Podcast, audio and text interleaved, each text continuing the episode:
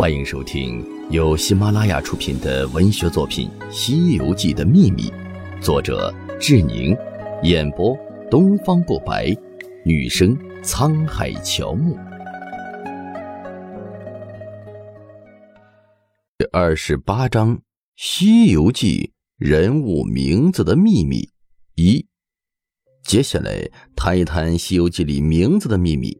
先说取经几位徒弟的名姓上透露出的玄机，悟空、悟能、悟净都是什么意思呢？悟空从字面上好理解，佛家讲究四大皆空，在《摩诃般若波罗蜜多心经》中有行深般若波罗蜜多时照见五蕴皆空，度一切苦厄。舍利子，色不异空，空不异色，色即是空，空即是色。